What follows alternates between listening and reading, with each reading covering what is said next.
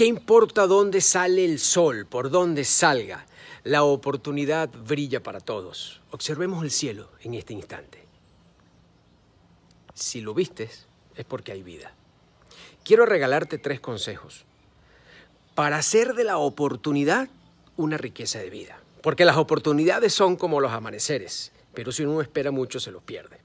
Para que no esperes tanto, te voy a regalar tres consejos. El primero, persigue tus anhelos hasta sus últimas consecuencias. Porque cuando tú persigues lo que anhelas, lo peor que te puede pasar es lo mejor.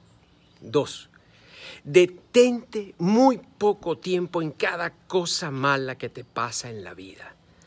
Porque es tiempo de pérdida.